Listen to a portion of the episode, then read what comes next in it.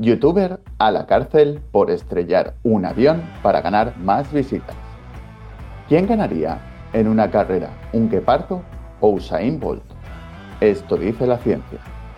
Los ladrones que devuelven un teléfono robado porque es un Android. Todo esto y más a continuación. Empezamos. Nivel de mierda número 27. Bien, y después de unas merecidas vacaciones volvemos con nivel de mierda. A la cárcel el youtuber que estrelló un avión para grabar un vídeo para su canal. ¿Pero qué coño pasa? ¿Que ya no sabemos qué más hacer para conseguir me gustas? Bueno, o likes, como los llamáis vosotros. Pero vamos a ver qué pasó. El snowboarder olímpico, youtuber y piloto Trevor Jacob tendrá que pasar seis meses en prisión por estrellar un avión deliberadamente, destruir pruebas y mentir a las autoridades. Hay que ser un rato gilipollas para estrellar un avión a propósito para conseguir más adeptos. Pero, ¿qué sucedió en realidad, según Trevor? Trevor aseguraba que el motor del avión había fallado, así que tuvo que saltar en paracaídas. Irónicamente, el vídeo de YouTube con el que pretendía ganar mucho dinero ha sido la principal prueba contra él. Si es de lo más inteligente que he visto. Comete el delito mientras lo graba. Pero mm, vamos a ver, Trevor Jacob grabó el salto con su palo selfie y tras aterrizar buscó el avión y recuperó el metraje de las cámaras para hacer el vídeo. ¿Eso es lo que hay que hacer ahora para conseguir más seguidores? ¿Y por qué no estrella un tren eh, lleno de gasolina contra una estación repleta de gente? O mejor, que se prenda fuego y vemos cuánto aguanta bailando. Estas imágenes impresionantes, el herido fue llevado de inmediato a un hospital. Eso seguro que tendría visitas, ¿no? Pero vamos a ver qué pasó, ya que según hemos leído, fue un accidente. Pero la Administración Federal de Aviación no se lo tragó. Le extrañó que Trevor Jacob nunca intentó contactar con el control de tráfico aéreo ni usó los canales de emergencia para avisar de que sufría un accidente. Además, llevaba el paracaídas puesto, algo que es poco habitual en este tipo de aviones, que son muy estables. Y encima el cacho de carne con ojos miente sobre lo que ha pasado, cuando está todo, y digo todo, en el vídeo que él mismo había grabado.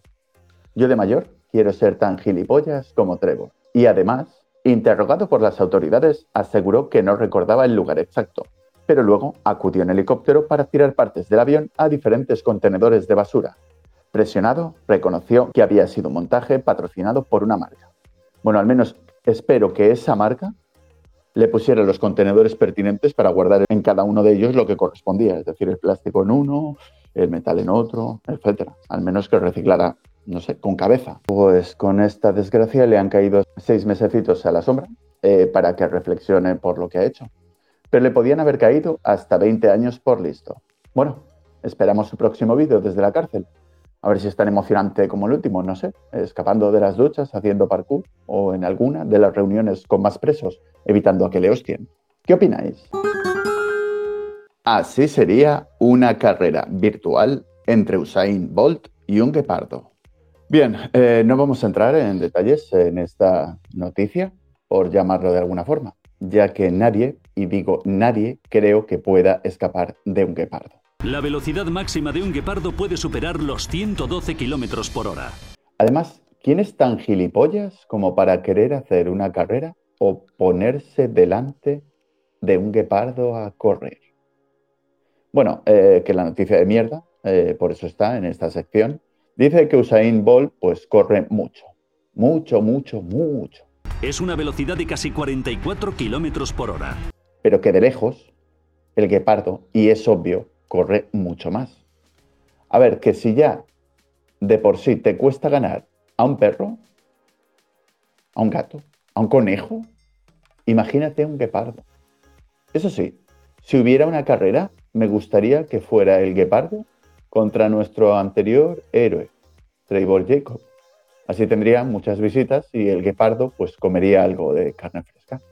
¿Qué opináis de la noticia? Un ladrón le roba el móvil y al ver que es un Android se lo devuelve. No queremos esto. Pensé que era un iPhone. Uf, pues sí que se han puesto exclusivos los ladrones, ¿no? Pero vamos a ver qué ha pasado, ya que, según la noticia, unos ladrones han decidido hacer un acto de buena fe devolviendo a sus dueños una de las pertenencias que les robaron, su móvil Android. Bueno, ladrones y acto de buena fe, no sé si tienen relación, eh, pero según la noticia, el incidente dejó perpleja a la pareja, ya que los delincuentes, tras robarlo todo, reconsideraron verbalmente su botín al darse cuenta de que el móvil no cumplía con sus expectativas al no tratarse de un iPhone. Bien, tan solo quiero destacar de esta noticia de mierda que un hombre de Washington DC se convirtió en víctima de un robo a mano armada el mes pasado, donde los delincuentes le robaron todas sus pertenencias, incluyendo las llaves de su coche y su smartphone.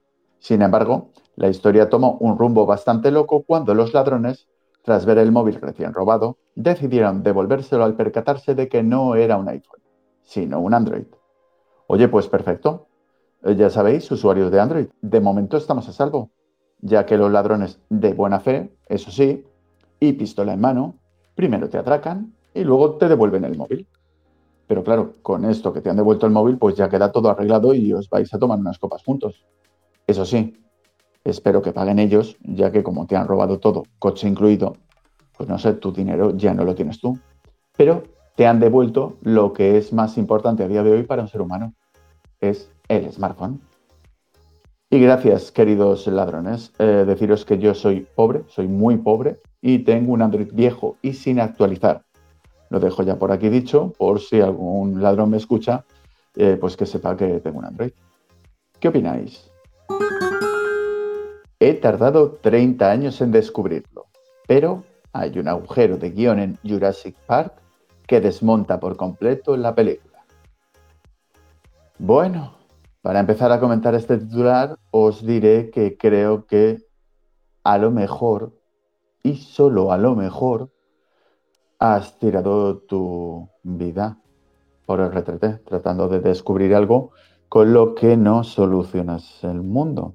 Pero bueno, y creo que a casi nadie le importa. Pero vamos a ver qué dice la noticia. Bueno, a ver, paja, paja, Jurassic Park, dinosaurios y ADN guardado de mosquitos. Bueno, yo qué coño sé, muchos efectos especiales, no sé. Entonces, ¿qué, estoy leyendo? ¿Qué, ¿Qué noticia es esta? A ver, espera, espera, espera, que viene la parte importante.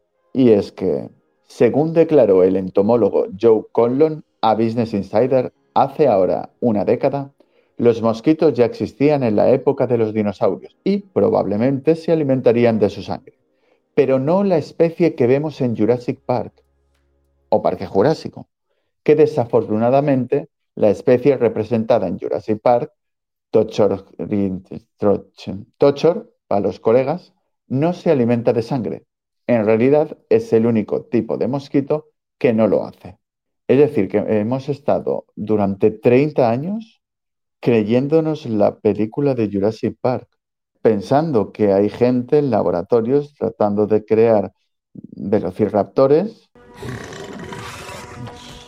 para dejarlos en un coto de caza y que se divierta la gente que le gusta las armas.